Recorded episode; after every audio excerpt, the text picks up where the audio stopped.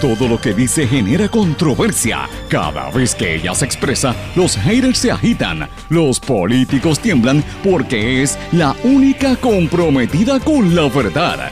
Periodista, bloguera, relacionista licenciada, analista de la noticia, escritora y le dicen la provocadora en las redes sociales. Y ahora comienza en blanco y negro con Sandra Rodríguez Coto.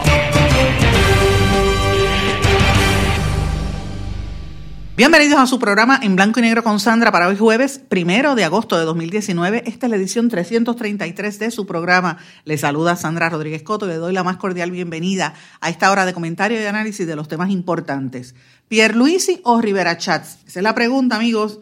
¿Cuál va a quedarse dirigiendo los destinos de este país en el término que queda para cumplir este cuatrienio?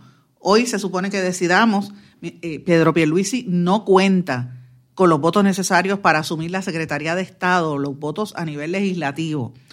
Y mientras tanto, Rivera Chats enfrenta la oposición del, del, sector del capital, el sector privado, el sector que tiene que responder ante la Junta de Control Fiscal y de amplios sectores de la prensa corporativa. Hoy vamos a hablar de ese detalle y por qué esta división, señores. Y mientras tanto, siguen las polémicas eh, a raíz del chat que revelamos en este programa y en, nuestros foros en el día de ayer. Voy a hablar en detalle sobre qué pasó y qué no pasó y voy a contestar unas imputaciones bastante serias que hemos recibido de ciertas personas en los medios. Mientras tanto, lo importante, vamos a combatir la corrupción desde donde estemos y por eso es este programa, porque tenemos que dar a conocer lo que está pasando y qué es lo que ocurre, señores. Y, y lo que se reveló en ese chat ciertamente es corrupción de la, de la peor calaña. Gobernador Roselló, no, parece que no se quiere ir, hace nombramientos a última hora a su gabinete, hablamos en detalle, y vamos a hablar también que están en el aire las confirmaciones de los miembros de la Junta de Control Fiscal. Usted dirá, ¿te quedaste en esos temas? Sí, señor, esos temas son importantes. Eso es lo que nos tiene el país en este mismo momento detenidos.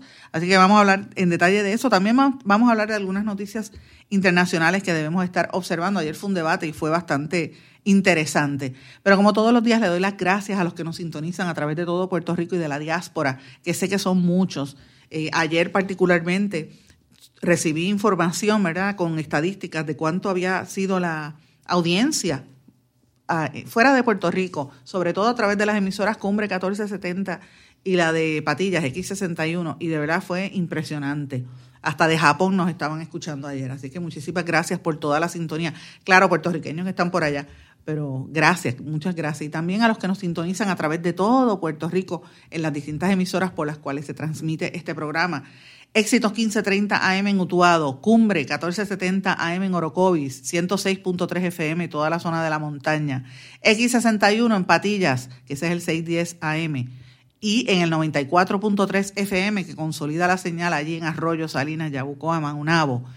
El 1480 WMDD, mis amigos en Fajardo, toda la zona este y noreste del país, desde Vieques, Culebra hasta Carolina. De hecho, incluye también las Islas Vírgenes Americanas y Británicas. Mis saludos a los que nos están sintonizando por allá y a todo el equipo de trabajo de WMDD. Si usted está en la zona oeste y en el sur de Puerto Rico, allá Cabo Rojo, Mayagüez, que tengo deseos de estar ahora mismo allí viendo el mar, gracias por su sintonía a través de WYAC 930 AM y obviamente en San Juan y en la zona metropolitana, los amigos de WIAC 740 AM. Gracias a todos. Y nuevamente, si usted tiene algún comentario o alguna duda, me puede escribir a través de las redes sociales SRC Sandra en Twitter y Sandra Rodríguez Coto en Facebook. Y tengo que decirles algo, yo sé que me han escrito muchísimo, he tratado de contestarlo, pero ayer de verdad que el día estuvo fuerte. Hoy voy a tener un poco más calma, así que espero contestarle por lo menos una gran cantidad de los mensajes, son muchos los que hemos estado recibiendo. Pero bueno, amigos, hoy voy a hablar en este primer segmento del chat que nosotros revelamos ayer en exclusiva. Eh, fue continuación del chat. Mucha gente se molestó porque pensaban que yo iba a anunciar el chat bien temprano de madrugada. Yo creo que pensaron que era el Centro de Periodismo Investigativo y yo tengo que aclararles algo a la gente porque la gente tiende como que a perder un poco de perspectiva. Yo soy una sola persona trabajando de manera individual, eh, en el término de, me refiero al término de, de conseguir la información, de redactarla, eh, conseguir la información, analizarla, validarla, cerciorarme que es cierta y entonces montarla para poder distribuirla. Eh, es un proceso que, que, le digo, es difícil. No es una situación que tenga un equipo de trabajo como los compañeros del Centro de Periodismo, que son como 13 o 14 personas para, para lograr publicar algo. Así es que eh, quiero poner esa diferencia para que la gente lo tenga claro. Yo no estoy poniendo excusas ni nada por el estilo, porque no es eso. Lo que, lo que quiero referirme es que eh, la gente tiene unas expectativas y se cree que uno es una máquina o que uno es un, un empleado. Pero mire, no, señor, uno las cosas con calma. Yo vine en conocimiento de que hay tres chats adicionales al que salió originalmente de las 889 páginas, que como todos saben, los revelamos primero, las primeras 50 páginas las habíamos revelado nosotros también en este espacio. Eh, y he estado desde entonces tratando de conseguir esas páginas y más acceso a la información que las fuentes, pues, por temor, no las quieren dar a conocer. Y eso es entendible. Mire, si usted tiene una información que, puede ser conflictiva, que le puede representar a usted que lo demanden o, que lo metan preso, o que usted pueda pensar lo, que sea, pues mire, usted, no, usted va a tener temor. Así que hay, que hay que dar unas garantías. El proceso no es nada fácil. Aparte de que hay unos casos y hay unos implicados. Mira, ahora mismo los Maldonados son parte de ese chat y, están en una situación, los Maldonados me refiero a Raúl Maldonado, el, el secretario de, el ex secretario de Hacienda, y a su hijo que aunque no estaba en el chat, sabe lo que estaba pasando, porque ustedes saben las declaraciones que hizo, las, las imputaciones que hizo sobre el gobernador hace unas semanas. Eh, así que estamos hablando de un proceso sumamente difícil que le ha costado la gobernación a Ricardo Rosselló. O sea, estamos hablando de cosas mayores. Así es que hay un alto interés público en conocer qué era lo que había detrás de esto, cuál era la información. Ya vine en conocimiento el, antes de ayer por la noche, hice un Facebook Live diciendo que tenía nuevas páginas y que las iba a revelar.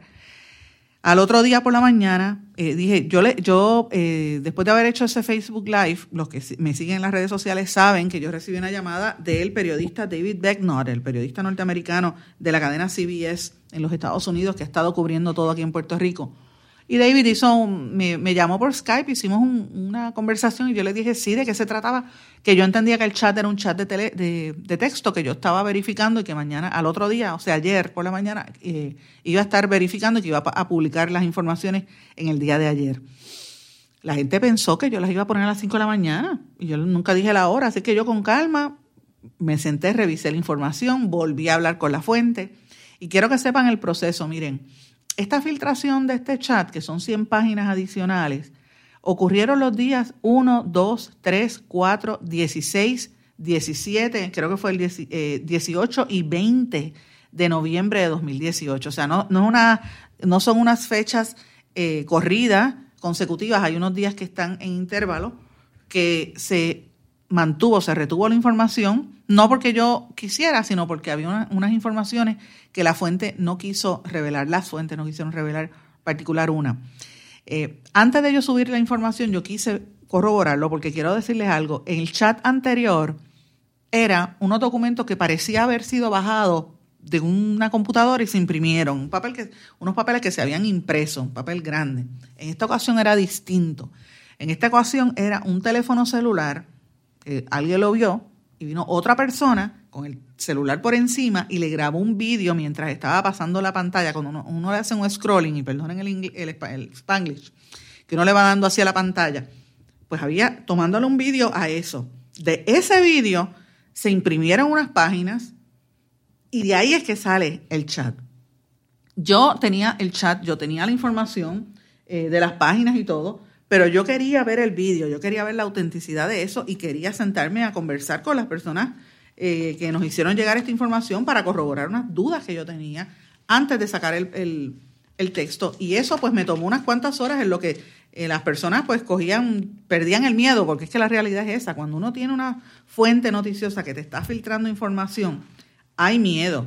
Hay miedo porque tú no sabes hasta cuál va a ser la, extensión de, de esto. Y, si ya provocó la dimisión del gobernante, del gobernador de un país, imagínense lo, lo, difícil que es esto para la gente. Y ustedes se sorprenderían, señores, la cantidad de insultos y cosas que la gente me envió porque quería la información. Pero eso no es lo importante. A mí lo que me importa es qué dijo el chat y qué no dijo. Y el chat vuelve a referirse a palabras soeces, a burlas, a palabras malas, a insultos y a reírse hasta de los muertos. Eso es cierto, ese es el mismo tema. Señores, pero hay más allá. La prioridad para mí en este chat es que se demuestran múltiples patrones de conductas impropias e ilegales de los implicados. De eso es que se trata. ¿Cómo es que el gobernador y su compinche, su grupo, confabulaban para empujar los temas que, ellos querían?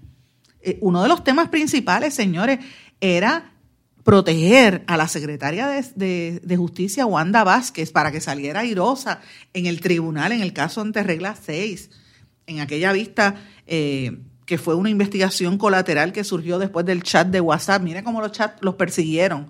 Así va a pasar a la historia. Los chats persiguieron a, los miembros de la administración Rosello. En este chat usted ve cómo es que se manipuló la información para que Wanda Vázquez saliera bien y cómo atacar a los que la criticaban, eh, cómo atacar a, por ejemplo, en este caso era Tomás Rivera Chat. Fíjense, dos nombres que hoy, hoy están todavía en controversia. Wanda, eh, Vázquez podía ser la, a mí, podía ser la, la, gobernadora, iba a ser la gobernadora interina y la gobernadora si, el si no nombraban a alguien a Estado. Y Rivera Chats, pues todos sabemos que tiene sus aspiraciones de estar en el poder. De eso es que se trataba. Ese es el verdadero conflicto, amigos, de cómo ellos elaboraban esquemas dirigidos a manipular la opinión pública. Cuando digo ellos me refiero empezando por el gobernador Elías Sánchez, eh, Rafael Cerame. Ese es uno, señores, yo para mí ha sido la sorpresa más grande. Yo tenía a Rafael Cerame en una estima. Eh, yo entendía que era un hombre serio.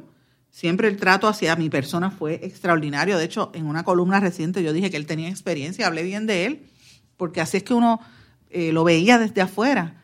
Pero con lo que ha salido en este chat y en los anteriores, miren, francamente merecen el escarnio. Yo, Dios quiera que no me lo encuentre de frente a Rafael Cerame, y lo digo por este medio, porque lo que es Rafael Cerame, Carlos Bermúdez, eh, Edwin Miranda, para mí han sido una de las, de las sorpresas más terribles. Carlos Bermúdez no, porque yo sabía que él siempre ha sido un gusano, eso se sabe, pero por ejemplo Edwin, Edwin Miranda, quien yo consideraba una persona que era amigo. Yo conozco a Edwin desde que empezó el negocio siendo estudiante en la universidad hace más de veintipico de años. Yo conozco a Edwin Miranda y jamás pensé que iba a llegar a este nivel de calaña, para que ustedes vean cómo está la corrupción, pero lo que hizo Cerame que dijo que se defecaba en la isla, lo decía cada rato, para él nosotros somos eso, eso es lo que, lo que ese grupo sentía para Puerto Rico. Y es un, es un escándalo, señores, ese es el esquema, cómo ellos se mantenían en el poder, tratando de mantener a la gente que ellos querían eh, guisando. Y para mí uno de los intercambios más controversiales en todo esto que se reveló en este chat, en este espacio, señores, es cómo el gobernador iba cambiando la narrativa a su favor cómo iba, eh, cada vez que salía un tema, movían, iban a las emisoras de cadenas en San Juan a pedirle que hicieran sondeos y cómo ellos ponían a la gente de los trolls a contestar a esos sondeos. Eh, y más que nada, cómo era que hacían para que la prensa, pues, ¿sabes?, publicara lo que ellos le daba la gana. En el caso de, de Wanda Vázquez, una de las cosas que se ve en esto es, es definitivamente cómo cuando ponen a, Wanda Vázquez a hacer un media tour, sobre todo en emisoras de San Juan, a reaccionar a lo que estaba pasando en el momento en que ella era objeto de una investigación por parte de la oficina del panel del FEI, cómo los integrantes del chat adelantaban qué era lo que estaba ocurriendo para más tarde uno lo veía en los medios, o sea, si hace uno una correlación entre lo que dice el chat y lo que pasaba en los medios, ya uno entiende el nivel de corrupción que hay aquí. Entonces, también en el chat se revela la intervención de la fiscal Olga Castelló y de Wanda Vázquez para tratar de establecer acuerdos para que los fiscales se mantuvieran bajo el libreto. Como ya, como ustedes saben, ya había iniciado aquella pesquisa contra eh, Wanda Vázquez en el, en el FEI. Así que ellos tenían que mantenerse en el libreto. Y eso se ve en el chat. Ese es el tipo de cosas que yo digo que de verdad son importantes porque te demuestra hasta dónde llega el nivel del poder, cómo ellos manipulan y dicen lo que no es cierto. Y esto son temas que se deben analizar ahora mismo, porque la figura de Wanda, de Vázquez y de la misma Olga Castelló están entredichos a raíz de las investigaciones que hemos corroborado en estos días y las hemos publicado, de dónde llegan, eh, qué es lo que están haciendo y por qué no están investigando. De dónde llegan ellas a decir que están haciendo su trabajo cuando ni siquiera los implicados en las supuestas investigaciones lo admiten. Así que estamos hablando de, la corrupción de su más, alto nivel.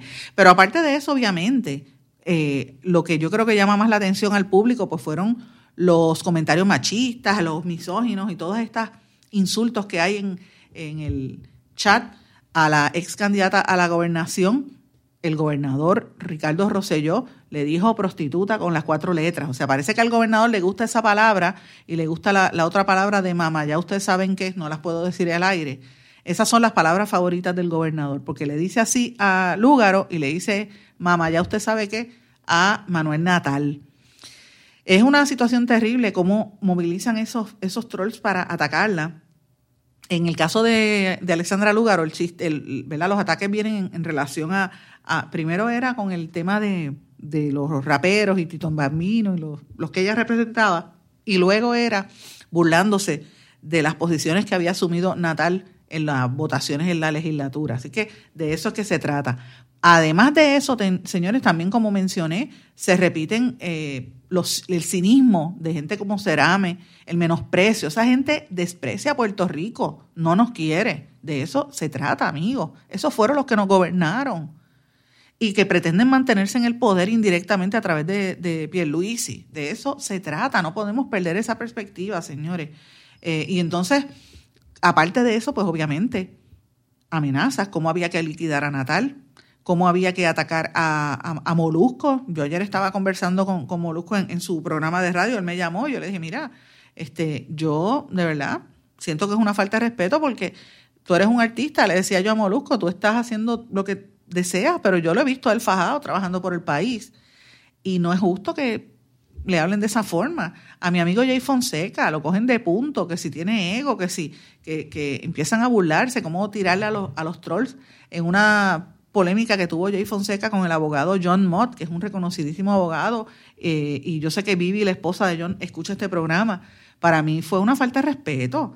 Y lo que me hicieron a mí también. De hecho, yo estoy evaluando, y lo digo, lo voy a admitir, lo voy a decir por aquí, estoy considerando tomar acciones porque es evidente en todos los chats la acción concertada de parte del gobernador y de parte de, Carlos Bermúdez y otros para, tú sabes, hacerle, hacerme la vida imposible. Tipeja, me dijeron, eh, loca, buscona, hipócrita, cuanta otra, nuestra gente tiene que acabarla, ordenó Bermúdez y el mismo gobernador, que fue el que usó esas palabras.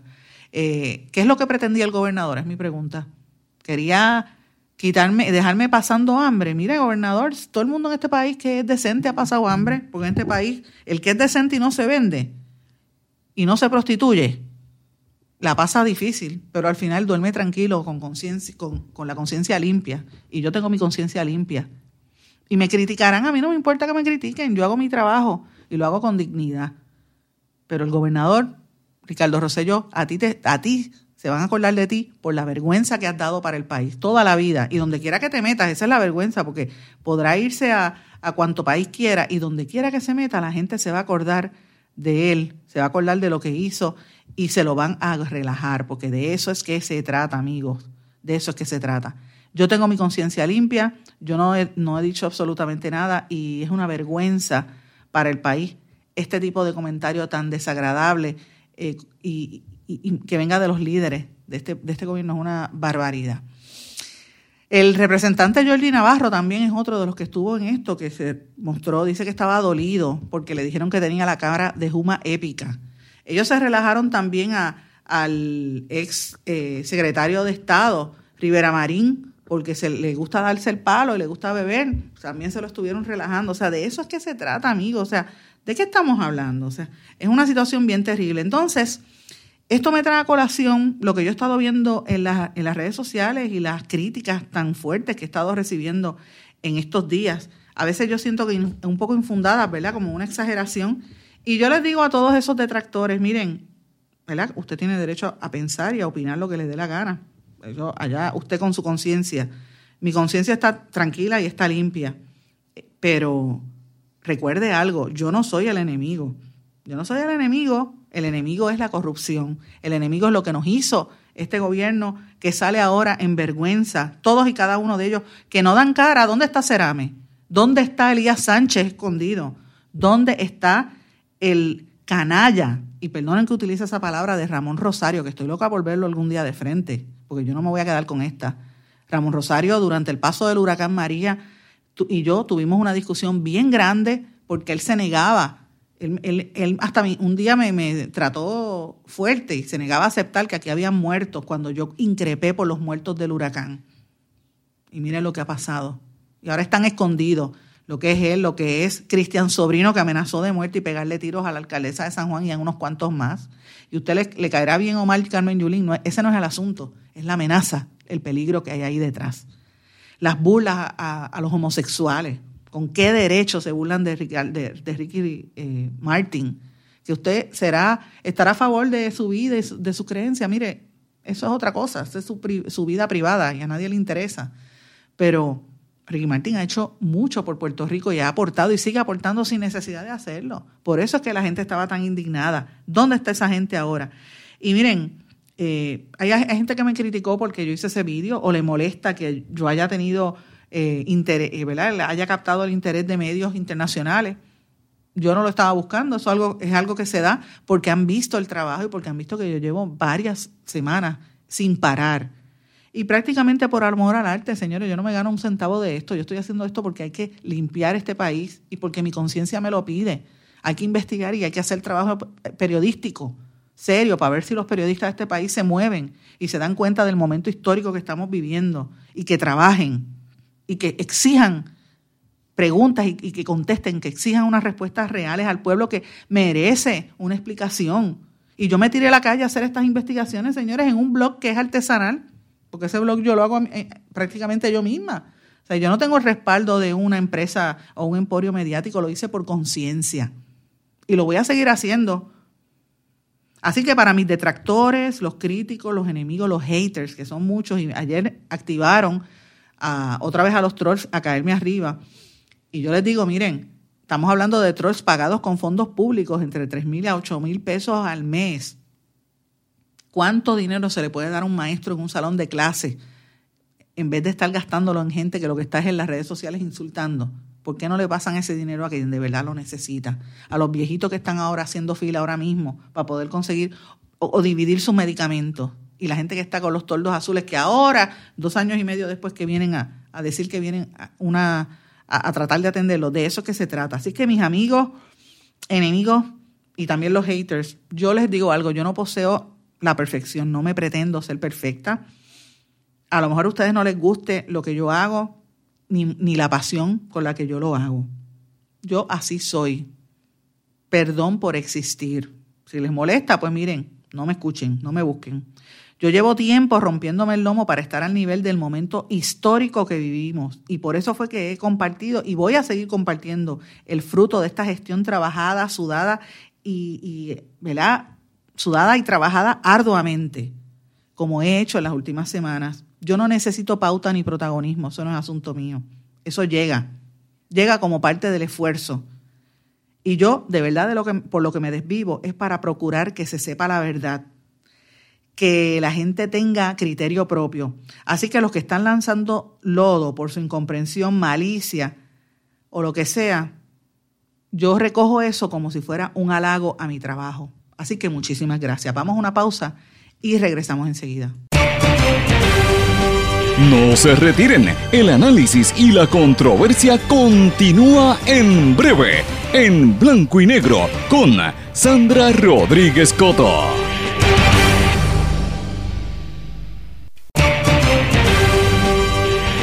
Y ya regresamos con el programa de la verdad, en blanco y negro, con Sandra Rodríguez Coto. Regresamos en blanco y negro con Sandra. Bueno, amigos, ¿quién se queda en el poder? ¿Quién va a ser el gobernador? ¿Pedro Pierluisi o Tomás Rivera Chats? ¿O, será Wanda Vázquez? ¿O se queda Roselló a última hora ante este tranque? Amigos, son preguntas que hay que contestar que no las tenemos ahora mismo en respuesta. El nombramiento de la designación de Pedro Pierluisi a la Secretaría de Estado es algo que es bien probable que no, no prevalezca. Una victoria de Pierluisi, eh, eh, ¿verdad? Slash Rosselló, porque quien está impulsando esto es precisamente Rosselló, eh, representa mucho. Una victoria de Pierluisi representa que se mantiene lo que Rosselló quiso en el poder. Representa entonces una, un, un espaldarazo a la Junta de Control Fiscal. Representa también una derrota a Tomás Rivera Chats. Y ahí hay muchos enemigos que tiene Tomás Rivera Chats. Si prevalece Tomás Rivera Chats, entonces, ¿qué representa esto? Pues miren, que el Partido Nuevo Progresista va a erradicar a toda la gente de, leales a Roselló y a los Roselló y entran en una etapa de tratar de salvar lo que queda de la colectividad después de tan mal parados que han quedado a raíz de los escándalos de corrupción de esta administración y el repudio general que hay por las cosas que han hecho los asesores y los ayudantes y toda la, toda la gente corrupta que estaba en torno al gobernador Ricardo Rosselló. Así de qué se trata, pero Tomás Rivera Chats tiene muchas hachas que amolar. Hay unas imputaciones serias de los supuestos empleados fantasmas que tiene, lo ha negado, pero este, lo va a perseguir. Los estilos de Tomás Rivera Chats genera también mucha animosidad, pero me resulta interesante que sectores como sindicatos, como policías, como legisladores y alcaldes rápido se amarraron con Rivera Chats.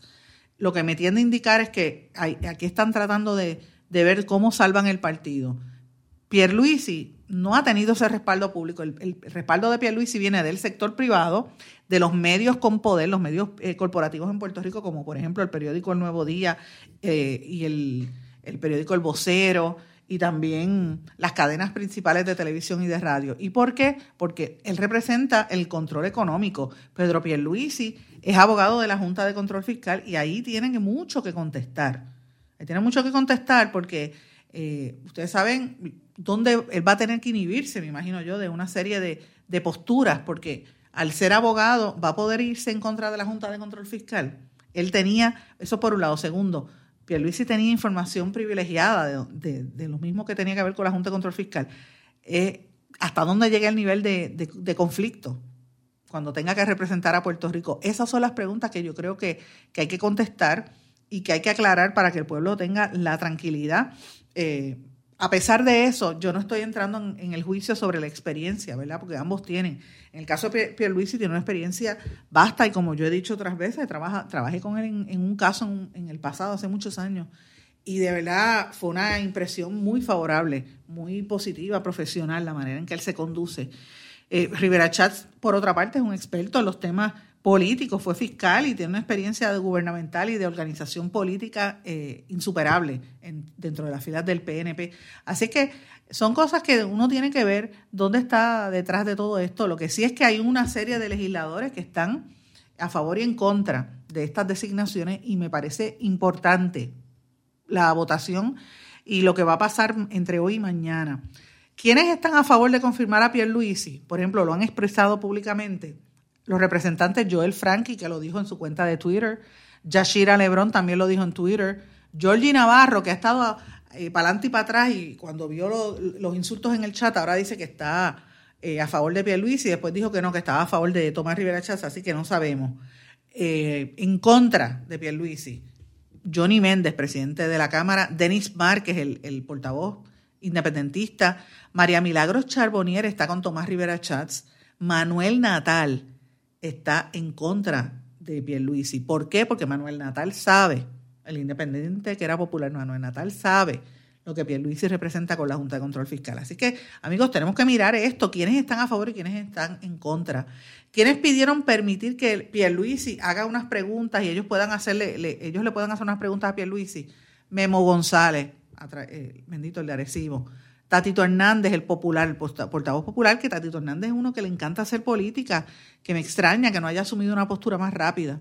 Gabriel Rodríguez Aguiló, que estaba bastante ofendido con lo que hizo el gobernador Rosello, y Jesús Manuel Ortiz, que está pidiendo un poquito de, pausa y tiempo. Mira, yo creo que es propio que la gente espere y, haga su análisis, haga su composición de lugar, pero lo cierto es que eh, el tiempo pasa y el tiempo pasa bien rápido.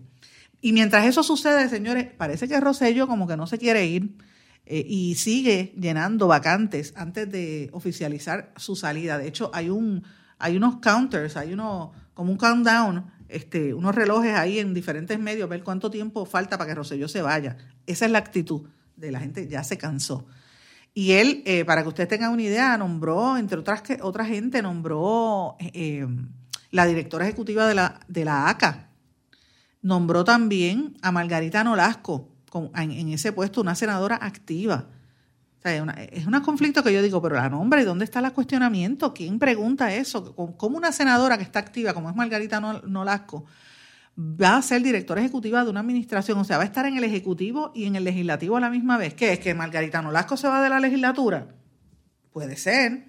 Nolasco ya había sido identificada como una de las senadoras que continuaba leal a Rosselló mientras se discutía el proceso del residenciamiento. O sea, cuando se hablaba de residenciarlo, ella dijo, no, yo no quiero. Entonces ahora Rosselló la está premiando es que es que está buscando una pensión más alta. Esas son preguntas que yo hasta ahora no he visto a nadie formularle a la, a la legisladora y me parece que son importantes. Roselló también nombró a Omar Marrero como director ejecutivo de AFAF, el puesto que tenía Cristian Sobrino, pues mandó a Omar Marrero como director ejecutivo de la Autoridad de Asesoría Financiera y Fiscal, agencia fiscal, y también como el principal oficial financiero del gobierno. O sea, los puestos que tenía Sobrino los va a tener ahora Omar Marrero. Yo quiero decirles algo. Para los que están mirando los chats con detenimiento, vean las burlas que tenía el mismo gobernador Ricardo Rosselló a la figura de Omar Marrero. Omar Marrero, si tuviese vergüenza en la cara, renunciaba. Porque por lo que se deja entrever en el chat, las conversaciones entre Ramón Rosario, Elías Sánchez y el gobernador, y las burlas de ellos hacia su persona, si tuviese dignidad, no aceptaba ese puesto, pero si lo acepta, pues entonces o es parte del problema o es que no tiene dignidad. Eso, esa es una pregunta que yo dejo en el tintero.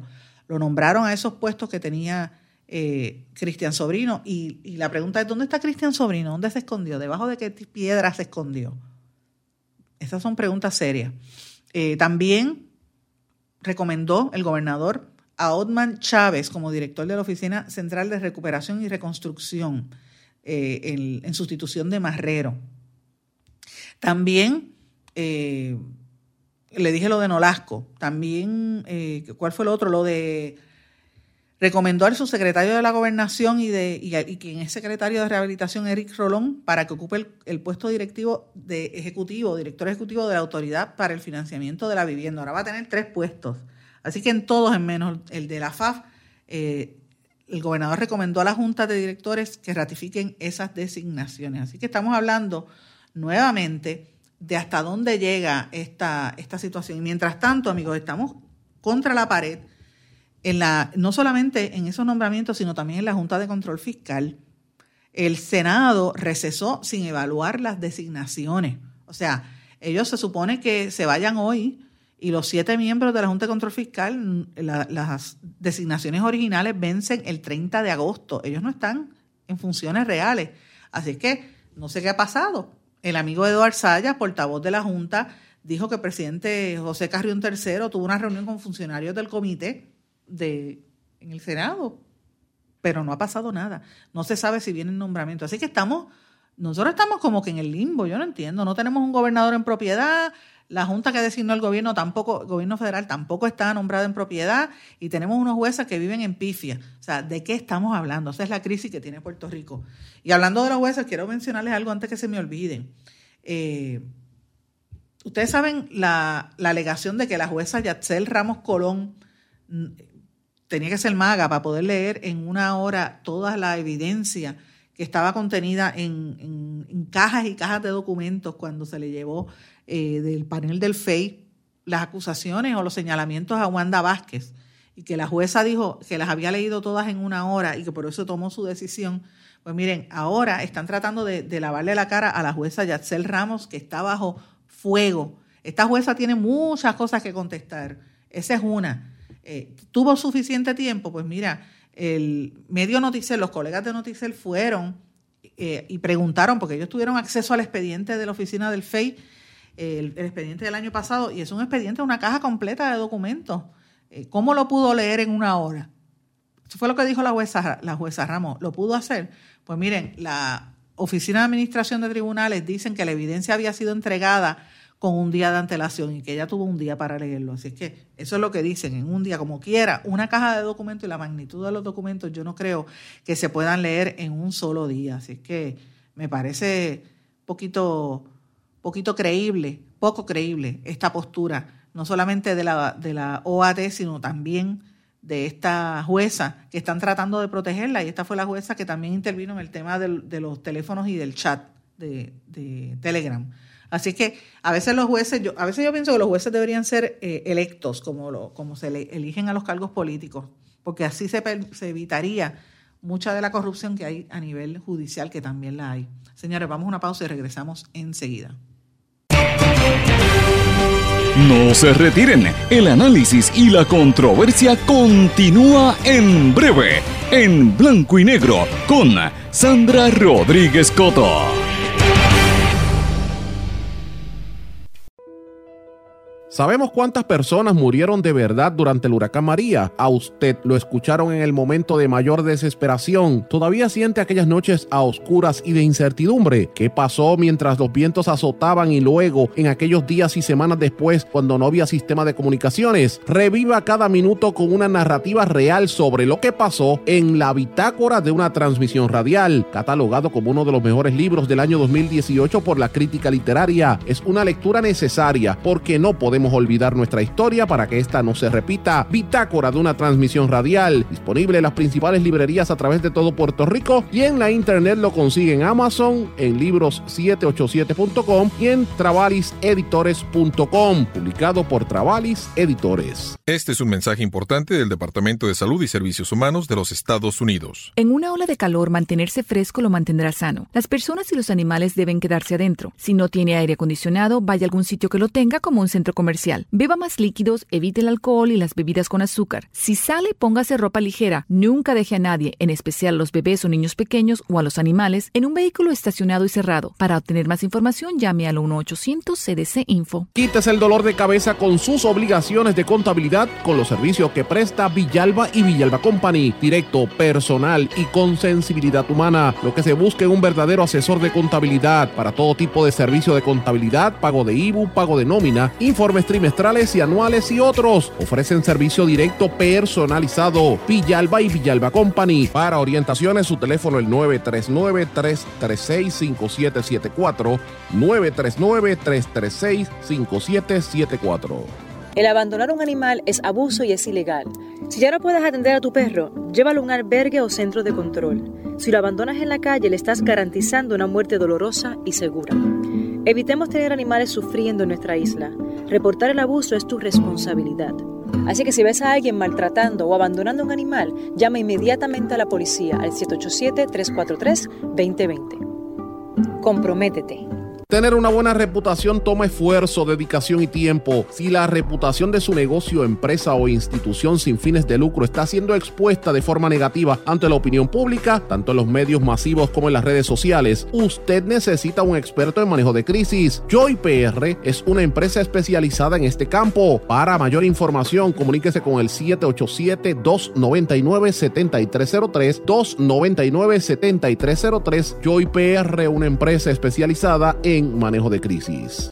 Aspira de Puerto Rico celebra 50 años educando y transformando a Puerto Rico. Lo ha logrado potenciando las circunstancias educativas y sociales que rodean a miles de jóvenes que viven en la pobreza, a veteranos y a poblaciones en alto riesgo. Para información sobre las actividades del 50 aniversario de Aspira de Puerto Rico y sus servicios, llame al 787-641-1985. También puede acceder a www.facebook.com diagonal Aspira de Puerto Puerto Rico.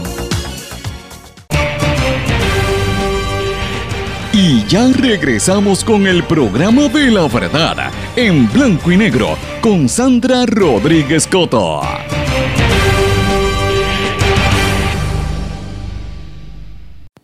Regresamos en blanco y negro con Sandra. Amigos, voy a hablar ahora de algunas noticias internacionales porque en estos días, con toda esta polémica que ha habido aquí en Puerto Rico, como que he dejado un poquito atrás el análisis de lo que está ocurriendo en el resto del mundo. Y hay noticias importantes que tenemos que mirar. Ayer hubo un debate eh, y ese era el tema de discusión en toda la prensa norteamericana.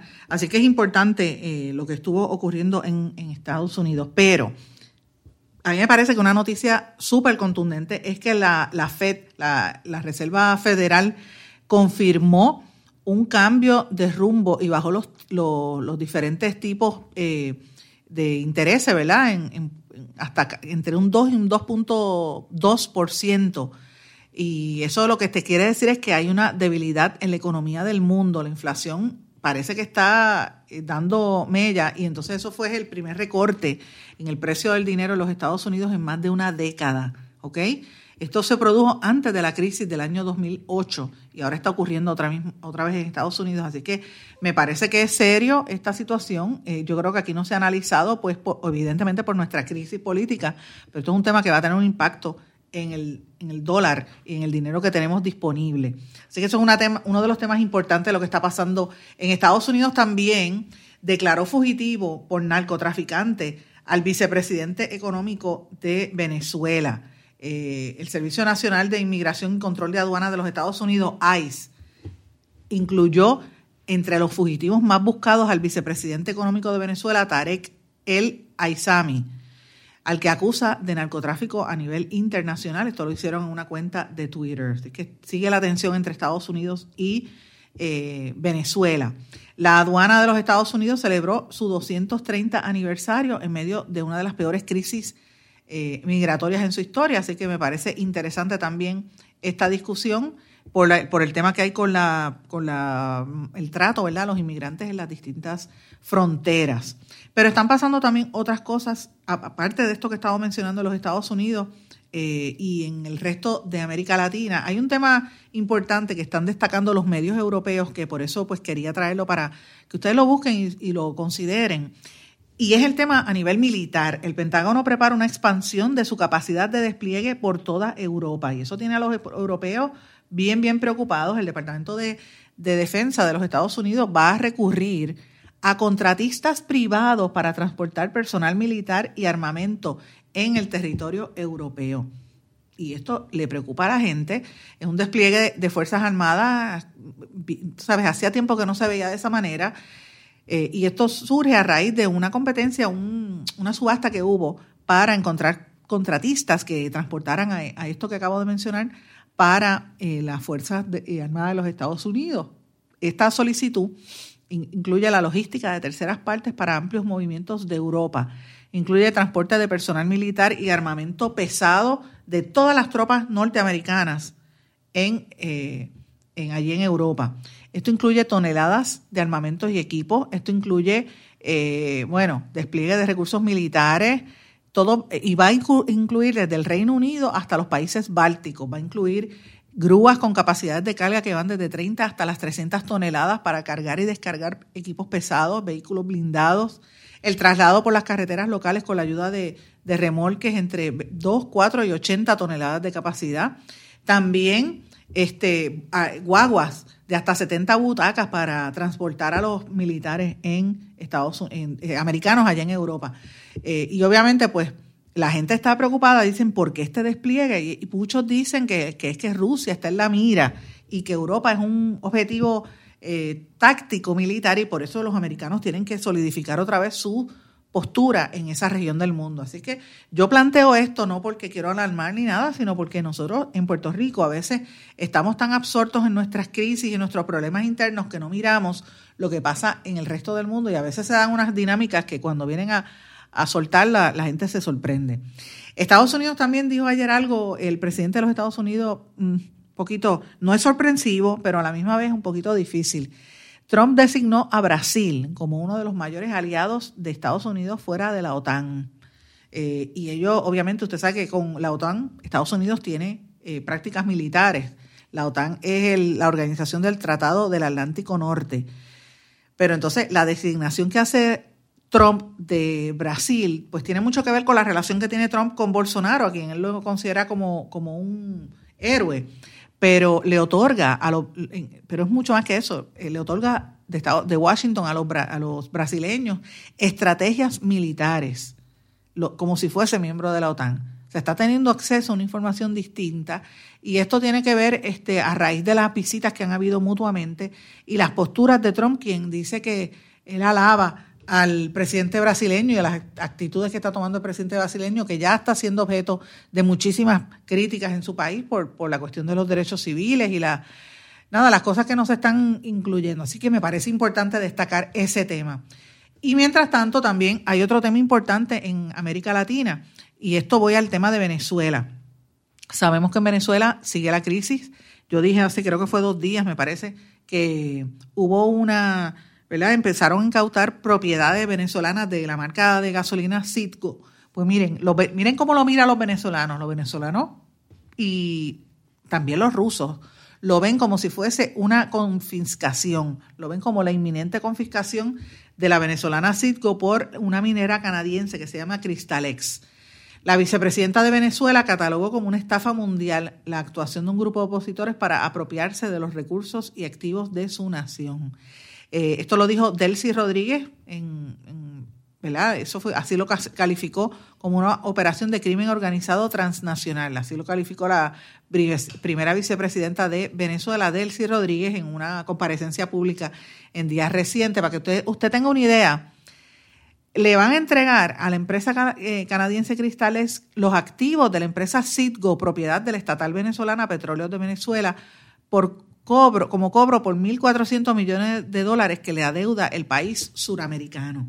Y usted dirá, bueno, pero es que eso no es del gobierno. Miren, señores, estas empresas, ustedes saben que se fue nacionalizando sectores de, de, de estas empresas y estamos en una crisis terrible. Imagínense la crisis que está viviendo Venezuela, un país que produce petróleo y la gente se está muriendo de hambre y ni siquiera hay petróleo disponible para ello. Así que de eso que estamos hablando, de esas crisis que existen existenciales. Entonces, amigos, eso es lo que está sucediendo en Venezuela, donde la vicepresidenta Rodríguez dice que esto es una gran estafa mundial. De hecho, el gobierno de Maduro está culpando a Juan Guaidó y a todos los opositores de estar promoviendo esta usurpación de, lo que ellos catalogan los recursos naturales, los recursos propios, naturales no, perdón, económicos de Venezuela. Esta es una de las noticias que yo creo que hay que estar mirando con detenimiento porque esto va a tener un impacto en el precio del petróleo eh, y podría tener un impacto también en el bolsillo nuestro aquí en Puerto Rico. Así que son temas que usted dirá, bueno, no tienen nada que ver con nosotros. Pues mire, yo creo que sí y con razón. Por eso es que siempre digo que es importante mirar las noticias internacionales porque es que por ahí surgen cosas que después van a tener un impacto aquí en, el bolsillo. Miren, yo llevo tiempo hablando de, lo que está pasando, por ejemplo, en México. Ustedes recordarán que yo estuve allí cuando la Feria del Libro y las posturas que asume ese presidente nuevo, Andrés Manuel López Obrador, sobre todo, por darle un ejemplo, el tema de la prensa, el tema del chayoteo, que fue un término que yo traje de allá, de la prensa que se vende y la prensa que es corrupta. Él, él le llama también la prensa FIFI eh, y ahora aquí en Puerto Rico pues lo están adoptando finalmente. Yo escuché o leí algo del presidente del Senado que utilizó el término, me, a mí me sorprendió cuando lo escuché, pero eh, es importante porque por lo menos la gente ve, eh, va identificando unos nombres y unas palabras y, y, no es solamente nuestra, sino también del entorno latinoamericano, porque lo que pasa en otras, otras partes lo vemos aquí también, y eso que pasa en México es evidente que está pasando aquí, lo vimos en el chat, así que me pareció interesante. Pero señores, antes de terminar, quería traerles también un tema que ustedes dirán un poco diferente. Quiero hablar un poco de, los, de los, animales. Y lo traigo porque revisando el, chat eh, grande y los primeros que nosotros revelamos, los chats de, de Telegram, una de las cosas que resaltó allí era las burlas de la gente, de los miembros del chat, de los Elías Sánchez, Cristian Sobrino, Rafael Cerami, toda esa gente. No solamente a los muertos de la gente, sino también a las especies animales. Y la gente que queremos a los animales, pues mira, son seres vivos que hay que respetarlos y tenemos que repudiar ese tipo de actitud. Y, repudiarla en un momento histórico, un momento como, que, como el que vive el planeta Tierra, donde la raza humana ha ido destruyendo diferentes eh, especies que no van a volver a existir y uno ve esos temas y, de verdad que es bien peligroso. Una de esas especies que está, que se va a extinguir próximamente, quedan solamente 10 ejemplares en todo el mundo. Es una especie de, de mamífero marino que solamente habita en el agua del Golfo Pérsico, en, eh, del Golfo, perdón, de, en el Alto Golfo en California, en México, no el Golfo Pérsico, sino el Golfo, el Golfo de México. Me refiero a, la vaquita marina, le llaman la vaquita marina, se parece como un delfín, pero es un poquito más pequeño. Eh, y por lo general los atrapan en las pescas ilegales. Eh, y los científicos están diciendo que esto es uno de los animales más amenazados en todo el mundo y podría extinguirse en un año si se siguen utilizando redes de pesca ilegales. Esto es un estudio que publicó la, la Universidad Escocesa St. Andrews, que salió en la revista Royal Society, eh, Royal Society Open Science, eh, donde dice que el número de estas vaquitas que, que viven en el Alto Golfo de California en México puede ser menor de 10, mientras que en el año 2016 la población era 30 ejemplares. Así que imagínate, en cuestión de tres o cuatro años han matado prácticamente a toda la población. Uno de los peligros que corren estos mamíferos son las redes de, de eh, que se cuelgan verticalmente para atrapar los peces, una especie de peces también. Eh, y los chinos creen que la vejiga natatoria de este pez tiene propiedades medicinales y afrodisíacas y los pescan para matarlo. En México esa pesca está prohibida y en otras partes, pero sabemos que hay gente que viola la ley y lo está haciendo. Así que es bien peligroso porque vemos cómo se siguen eliminando los animales y cómo se siguen ¿verdad? acabando con el planeta. Yo digo, nosotros mismos en el planeta Tierra estamos matándonos entre nosotros mismos. Es una barbaridad. ¿Cómo nosotros hacemos que eh, se pierdan vidas, ¿verdad? De seres vivos que tú sabes que no lo vas a, repetir más nunca, no lo vas a conseguir una, una, un animal como eso, tan bonito. Lo mismo pasa con una especie de, de, de jirafa lo mismo pasa con una especie de, jaguar, de puma, o sea, el rinoceronte, blanco, por ejemplo, son especies que están en total peligro de extinción. Yo me pregunto, ¿pasará eso con el coquí en Puerto Rico? Yo sé que aquí por lo menos se han llevado muchos puertorriqueños a Hawái y el, y el coquí vio el clima parecido y se convirtió en una placa, ya los matan. Pero el coquí es endémico acá en Puerto Rico y no, a veces uno piensa que ni los oye, no los, no los escucha por la noche por toda la construcción y las y el hecho después del huracán como, como que desaparecieron. Las cotorras puertorriqueñas, eh, usted, sabe lo que significa no volver a ver una especie de esa, como pasó por ejemplo con la jutía, que era un animal típico de Puerto Rico. Así que, pues yo creo que, que son cosas que uno debe mirar y debe proteger, porque los seres vivos tienen derecho también a estar en el planeta, para eso que vinieron. No somos nosotros los hombres los que, los seres humanos los que no, no respetamos que en este planeta vive otra gente más allá de nosotros, otros seres que son los animales. Señores, yo con esto me despido y, de, y déjenme decirle que a veces los animales son más dignos que mucha gente que dicen ser seres humanos. con esto me despido, no sin antes desearles a todos que pasen muy buenas tardes y será hasta mañana en blanco y negro con Sandra. ¿Se quedó con ganas de más? Busque a Sandra Rodríguez Coto en las redes sociales o acceda a en blanco y negro.blogspot.com porque a la hora de decir la verdad solo hay una persona en la cual se puede confiar. Sandra Rodríguez Coto en blanco y negro.